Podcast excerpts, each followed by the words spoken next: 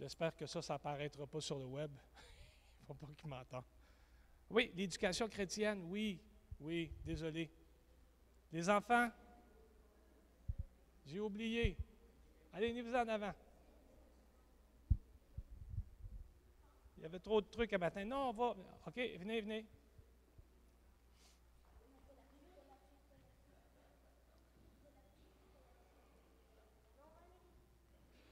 C'est bon?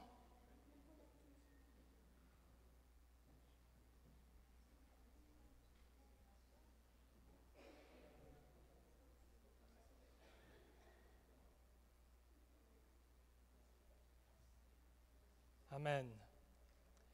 Seigneur, on veut te bénir et on veut te remercier euh, pour, euh, pour les jeunes. Puis on te demande de les bénir et de faire en sorte, Seigneur, qu'ils puissent profiter de ce temps, de cette saison de repos, qu'ils puissent faire le plein d'énergie. Père, on sait que la session scolaire commence bientôt. Alors donne-leur des forces, donne-leur de la motivation, donne-leur, Seigneur, des buts, dans le nom de Jésus. Amen. Amen. Bonne leçon.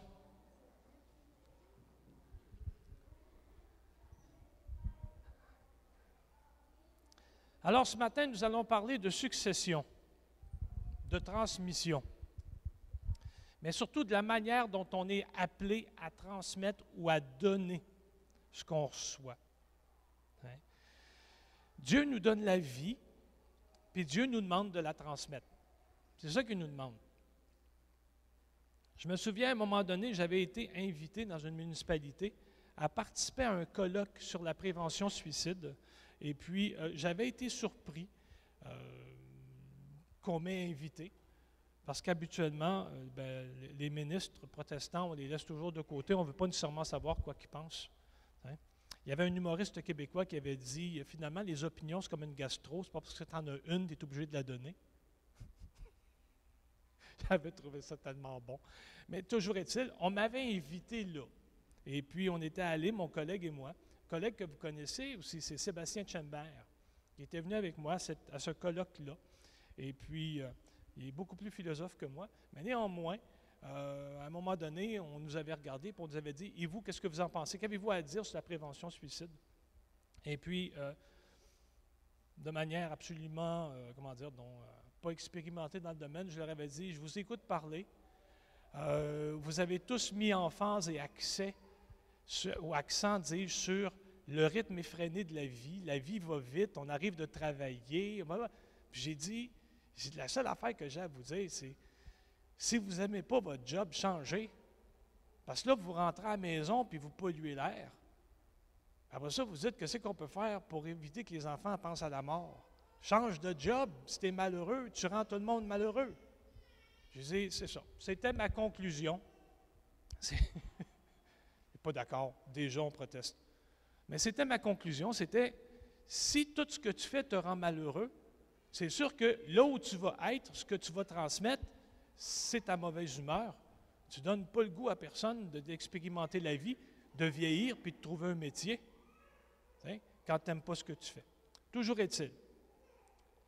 Ce n'est pas seulement recevoir quelque chose, ce n'est pas seulement l'idée de le transmettre, c'est aussi l'idée de la manière dont on va transmettre ça puis surtout avec quelle tête on va le dire. Un humoriste avait compté l'exemple suivant. Il avait dit Ma fille m'amène son copain, son nouveau copain. Je ne l'aime pas. Elle n'aime pas le gars. C'est pas de sa faute. Je l'aimerais s'il n'était pas copain de ma fille. Il est copain de ma fille, il ne l'aime pas. Puis il dit À un moment donné, euh, il, il, s'impose, il est invasif dans la maison. Quand il rentre, il rentre. Il dit, là, on fait un barbecue. Puis je lui demande, comment tu l'aimes ton steak? Hein? Ah, je l'aime, Seigneur. Tes patates, rissolées comment? Des fines herbes dessus, puis tout. Il dit, que là, j'y concocte tout un beau plat, là. Puis quand je me rends au barbecue pour, pour faire son assiette, je ramasse le couvert de poubelle, puis j'y installe ça dessus. Puis j'y présente. Puis il dit, mais que c'est ça? Il dit, mais c'est ce que tu m'as demandé. Ton steak est cuit à point, les patates rissolées, il dit, mais c'est couvert de poubelle? C'est dégueu. Ben, c'est exact comme, exactement comme ça que tu te présentes chez nous à chaque fois que tu te montres la face. Tu as un énorme potentiel que tu me présentes sur un couvert de poubelle. Comment veux-tu que moi j'apprécie ce que tu me montres? Comment on le donne? Ce qu'on reçoit. Il y a un texte dans Deux Rois, deuxième chapitre, les versets 6 et les versets 15. Je ne lirai pas l'ensemble du récit parce que le temps est court, et puis euh, je ne veux pas euh, étirer tout ça. Élie lui dit, reste ici. Ça, c'est quand Élisée va, Élie va partir, puis qu'il a choisi Élisée comme successeur, puis Élisée n'est pas à l'aise. Alors Élie lui dit, Reste ici, je te prie, le Seigneur m'envoie au Jourdain. Alors il répondit, Par la vie du Seigneur et par ta propre vie, je ne te quitterai pas. Alors ils continuèrent à marcher, tous les deux ensemble. Verset 15, ça dit, Les prophètes de Jéricho le virent d'en face. Élie est parti. Élisée l'a vu partir. Il a pris le manteau, puis là, il se présente sur la rive opposée au Jourdain, d'où l'attendent en face les fils de prophètes. Vous vous souvenez de l'histoire? Faites-moi signe que oui, au moins, si vous vous souvenez de l'histoire. Si vous ne vous souvenez pas de l'histoire, levez la main. Dieu a dit à Élie, fais tes bagages, tu t'en vas. C'est fini, je te donne ton 4% C'est ça que Dieu dit à Élie. Il dit OK. Il dit là, tu vas retourner. Il y en a 7000 qui n'ont pas plié du genou devant Baal. Puis tu vas leur parler. Puis chemin faisant, Élie voit Élisée qui laboure au champ. Élisée, c'est un, un, cultivateur, c'est un, éleveur, c'est un cultivateur. Et puis, Élie, il prend son manteau, puis lui met sur les épaules. Puis déjà, le jeune Élisée, je présume qu'il est jeune, Élisée, comprend le geste. C'est Élie qui arrive de nulle part, le choisit lui parce que Dieu le lui a montré pour être son successeur. Élisée lui dit Laisse-moi mettre mes affaires en ordre, puis je t'accompagne. C'est que là, ben, il fait un sacrifice à l'Éternel, il offre ses vœux à Dieu, puis tout ça. Puis finalement, il se met à suivre Élie. Élisée et Élie vont donc maintenant de pair. Il y a des écoles de prophètes qui euh, ont été formés justement par Élie et puis qui se mettent à le suivre parce que c'est un personnage quand même assez flamboyant. On dit toujours qu'il a mauvais caractère. Disons que les temps n'étaient pas faciles ni pour lui ni pour les autres. Élie, c'est celui qui a fait euh, arrêter la pluie, c'est lui qui a fait massacrer les prophètes de Baal. Vous vous souvenez de cet épisode-là? Hein, les prophètes de Baal. Donc, c'est lui, ça. Puis là, Élisée a été choisi par lui. C'est quelque chose, là. Ça, c'est comme quand je fréquentais Hélène, puis qu'on n'arrêtait pas de me conter les histoires du beau-père qui était assis dans le salon pendant qu'on me les contait dans la cuisine, comment lui, il a des visions, comment mon beau-père était capable de lire d'un pensée, puis tout. Hey, je dîne avec lui. Tout le long que je dînais, que je mangeais, je faisais meur de briques, meur de briques, comme dans le film, meur de briques pour pas qu'il lise mes pensées. C'est épeurant pour Élisée d'être avec Élie d'être avec un gars de renom, d'être avec un homme qui ne craint pas l'homme, qui est même prêt à tenir face à Jézabel. Là, il y a Élisée qui le suit. Et soudainement, les fils de prophètes lui disent Tu es au courant qu'Élie va partir Et plus ça va, plus qu'Élisée comprend qu'il sera, lui, successeur, parce qu'Élie s'en va.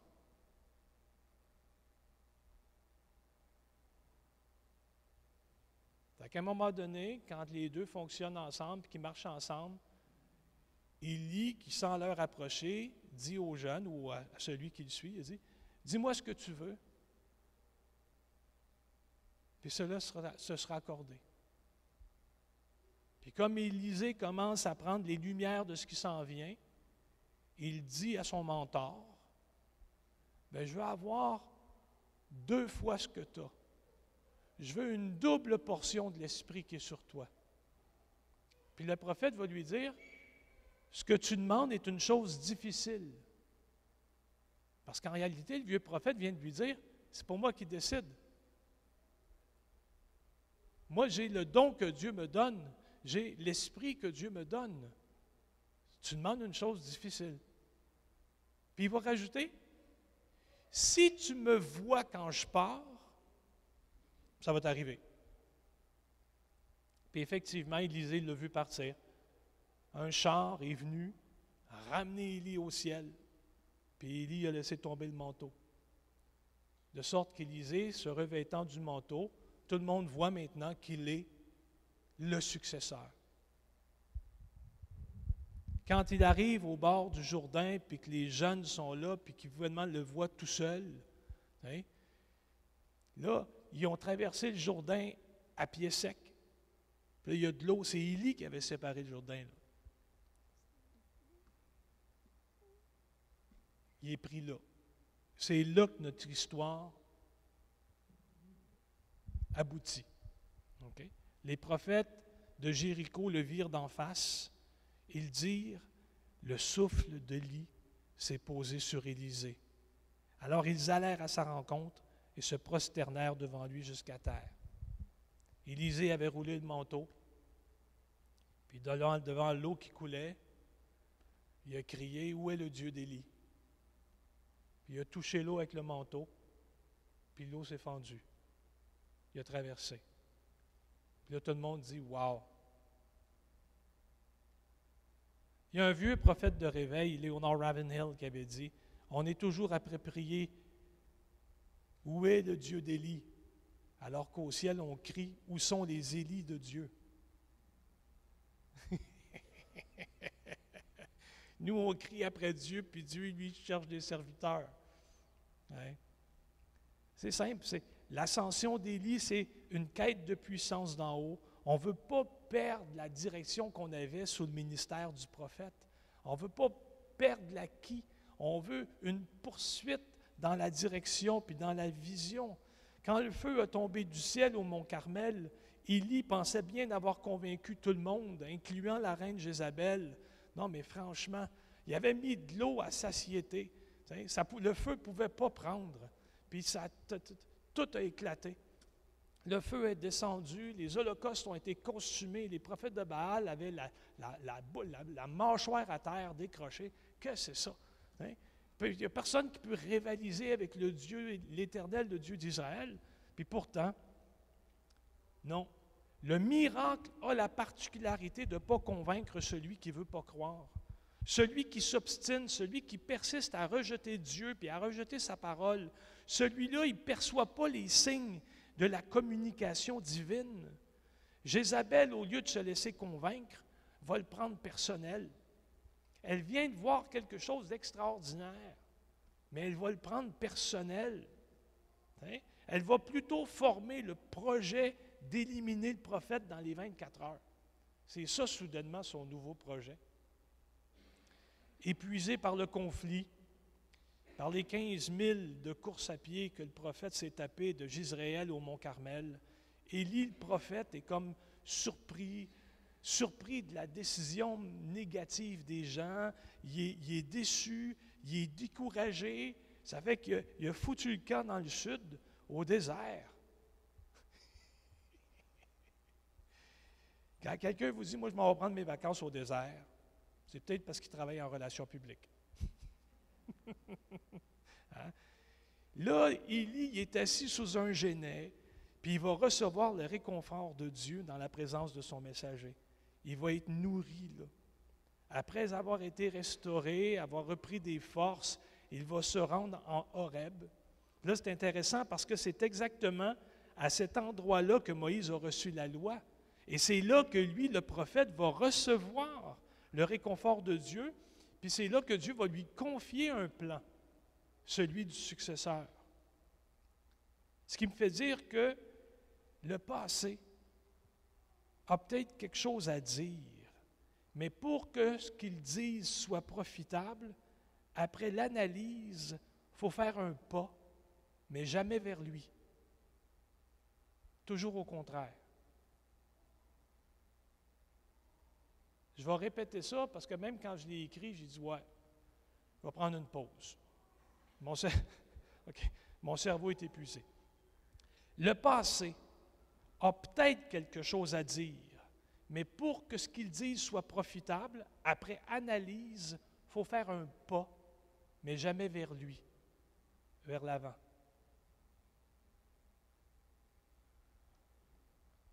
Dieu va lui dire finalement au prophète qu'il n'est pas seul. S'il lui avait dit ça au désert, Élie ne l'aurait pas cru. Mais là, il est rendu en Horeb, le lieu de la révélation, puis Dieu lui dit, tu n'es pas tout seul. Tu n'es pas tout seul. Oublie tout ce qui s'est passé à la confrontation avec Israël. Oublie les prophètes de Baal, tout ça. Tout le monde entier n'est pas contre toi. Il y a encore du monde qui tienne. Puis je vais te les présenter. Je vais te les montrer. Dieu va lui confier donc sa nouvelle tâche. Puis, on pourrait vous poser la question, est-il possible que Dieu soit aussi celui qui change les tâches au milieu des appels dans la vie des individus? Hein? C'est-à-dire, vous arrivez à la retraite ou vous arrivez à un moment où dans votre vie, il y a comme une pause, puis tu dis, bon, est-ce que je continue à faire ce que j'ai à faire? Dans ce cas-là, pourquoi pas prendre le temps d'écouter la voix de Dieu pour savoir qu'est-ce que lui a comme bouleversement dans votre existence? C'est quoi votre nouveau mandat? Alors, il va lui demander d'aller chercher un successeur.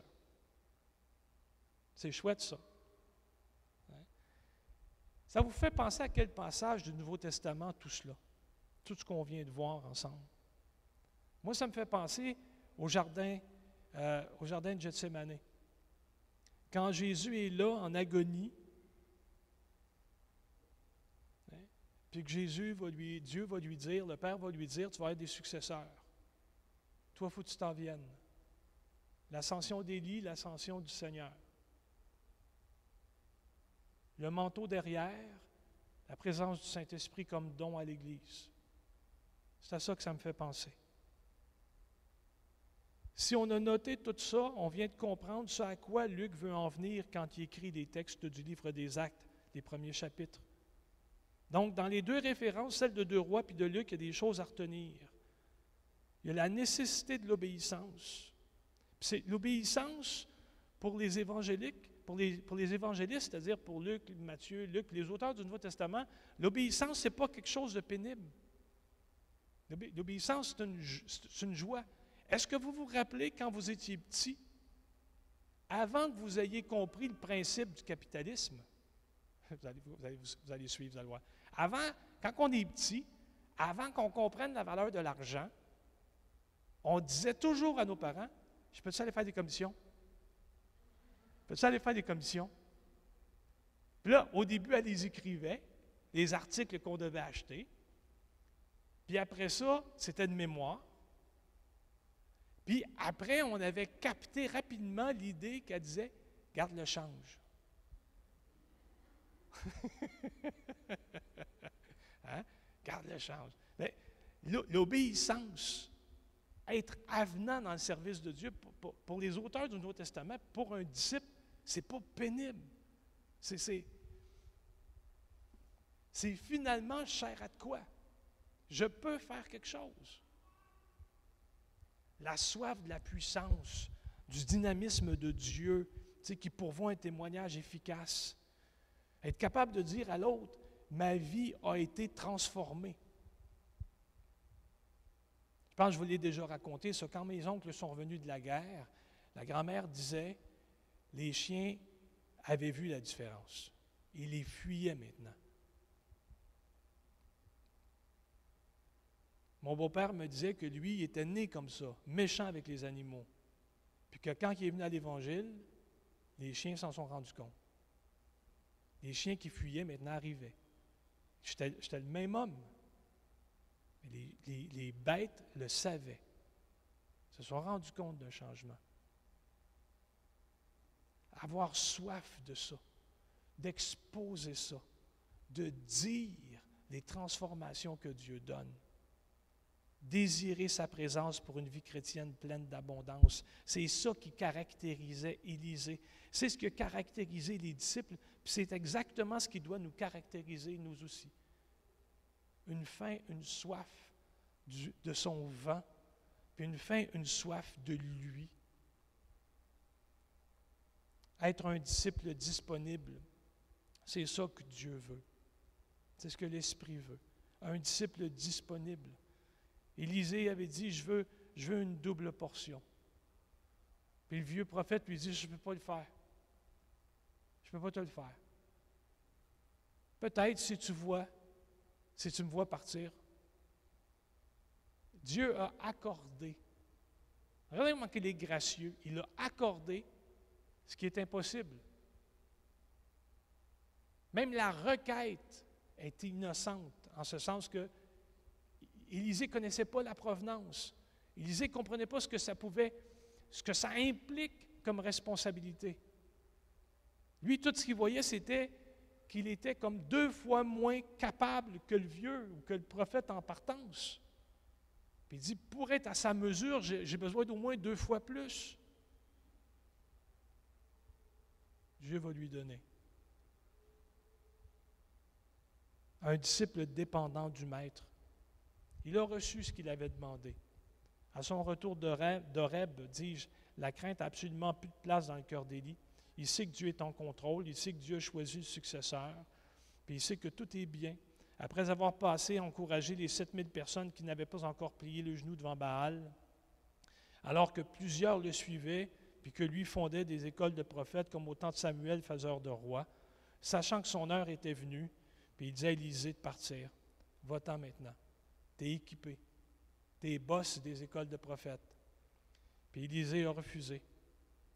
C'est comme si Pierre, dit à Jésus, à quel autre, quel autre irais-je qu'à toi? C'est toi qui les as fondés. C'est toi qui connais les cœurs. Moi, je ne suis pas un administrateur. Oui, tu gères une terre, tu gères les bêtes, tu gères des hommes. Tu es un administrateur.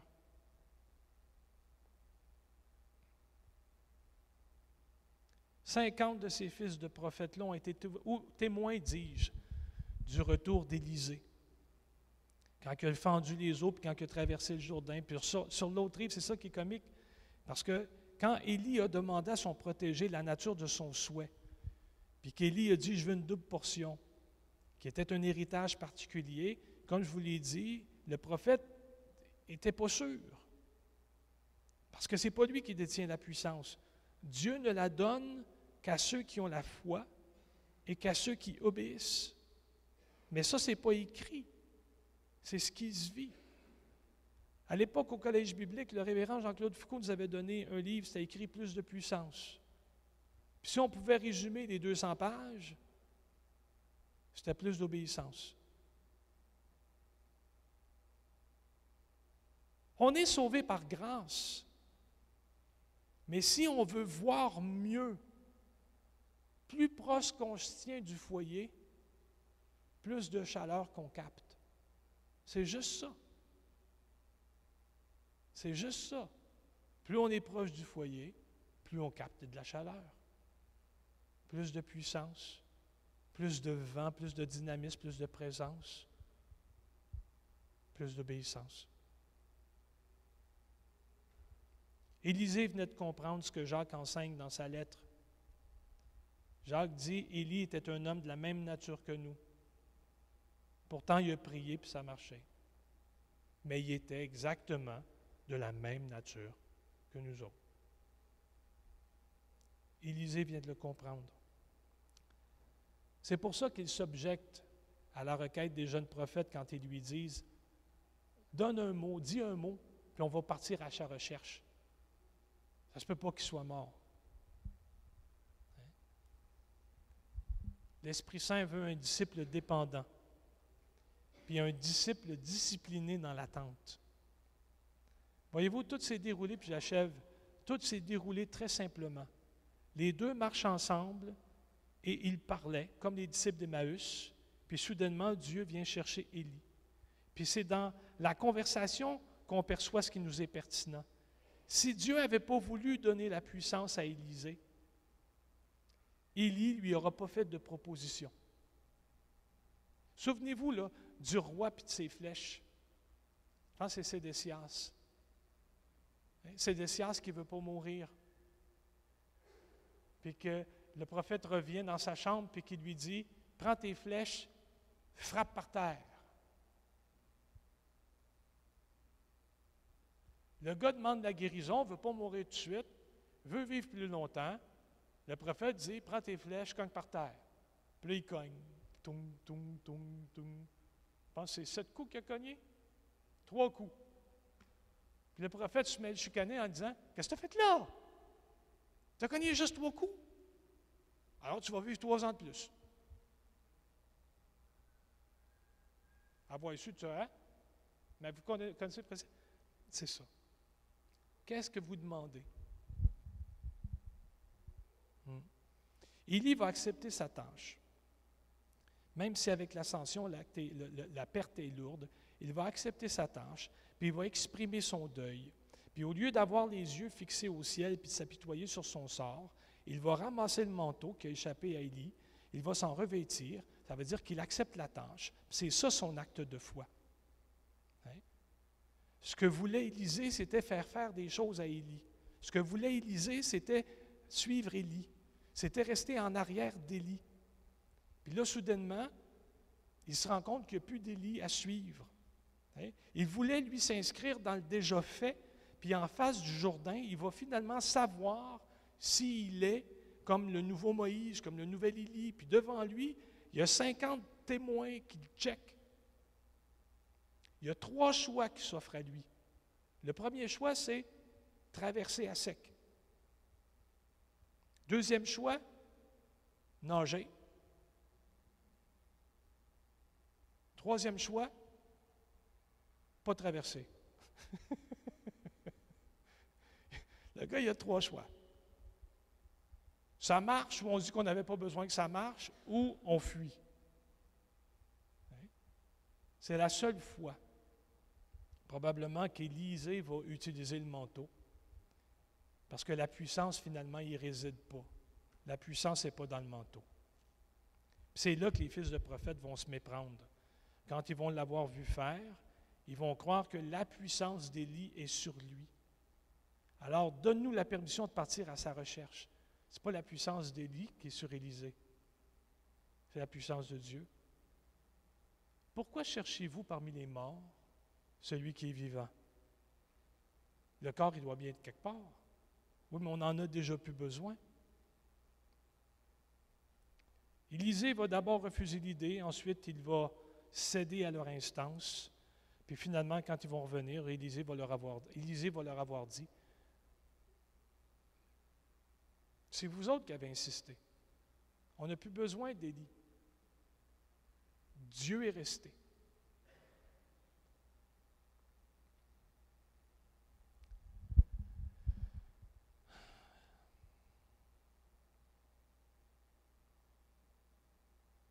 Jésus-Christ a dit, je ne vous laisserai pas orphelin. Élisée a constaté le départ d'Élie les disciples ont constaté le départ de Jésus. Puis Jésus dit, oui, mais même si je suis parti, je suis là, par l'Esprit. Présence d'absence. Vous vous souvenez du concept? Présence d'absence. Même si je suis parti, je suis là, plus vivant que jamais. Ne me prenez pas pour mort. Je suis plus vivant que jamais, assis à la droite de Dieu, et j'intercède pour vous. Tout ce que vous m'avez vu faire, faites-le. Tout ce que vous m'avez vu faire, faites-le.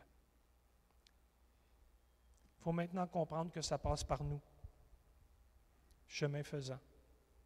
À trouver, les disciples, pas mes disciples, à trouver des disciples du Seigneur, leur, inculquer, leur transmettre ce que nous, on a reçu. Si vous avez dit, oui, bien, pasteur, nous autres, on n'a pas fait le collège biblique, nous autres, non, vous autres, vous êtes des enfants de Dieu, des fils et des filles du roi. Vous, vous avez passé à travers la maladie, vous avez passé à travers les rejets, vous avez passé à travers les déceptions, à travers plein de joie. Puis à travers tout ça, vous avez connu la fidélité, la stabilité de Dieu. vous, vous êtes des disciples. C'est ce que nous sommes. Et c'est l'appel qui nous lance ce matin, d'être des Élysées puis de le faire chemin faisant. Amen. Allez, je vous invite à vous lever.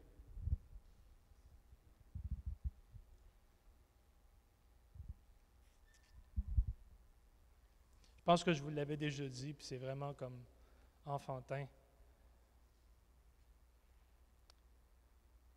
Mon beau-père était un homme remarquable. Il avait vraiment fait des grandes choses pour Dieu. Lui, il ne l'a jamais vu, il ne l'a jamais senti. Mais ressusciter des morts, hein, voir des amputations repoussées, pas des deux pouces, des amputations repoussées, plein d'affaires. Quand il était sur son lit de mort, puis que le médecin il a dit il y en a pour euh, une grosse semaine, j'avais déjà préparé, là, je dis je vais lui veiller jusqu'à la fin. Avant qu'il parte, je vais demander une double portion. J'étais sûr de mon coup. On avait quitté l'hôpital, on est rentré chez nous, puis il y a eu un téléphone à minuit disant qu'il est déjà parti. Qu'est-ce qu'il a fait là? Ça fait que c'est ça. J'ai pas. Dieu est encore là. Dieu est celui qui ne bouge pas. Dieu est celui qui donne au cœur qui est dans sa main, puis qui est malléable. Oui. Passons nos têtes. Seigneur, merci. Merci pour ton nom sacré. Merci pour ce vent doux et paisible qui passe parmi nous ce matin. On ressent ta présence. Puis ce matin, on t'ouvre nos cœurs, puis on dit, fais ton œuvre, Dieu. Qu'il y ait des évangélistes qui se lèvent parmi nous. Qu'il y ait des disciples qui se lèvent parmi nous. Qu'il y ait des gens, Seigneur, qui réalisent qu'à travers tous les bas que la vie, puis les mauvais coups que la vie a pu apporter, jamais tu n'as délaissé. C'est toi qui nous mets sur le rocher qu'on ne peut pas atteindre. C'est toi qui combles nos cœurs de joie et d'une paix qu'on a de la difficulté à décrire. C'est toi qui tiens dans ta main tous nos projets de vie, nos projets futurs, qu'on veut que ce soit. On, on, mordicus à ce que ton nom sur nos vies soit installé à demeure pour que ce soit des projets de paix, puis pas des projets de malheur. On, invoque ton nom sur nos vies. Merci pour ton Saint-Esprit. Dans le nom de Jésus. Amen et Amen. que Dieu vous bénisse. Merci d'être venu.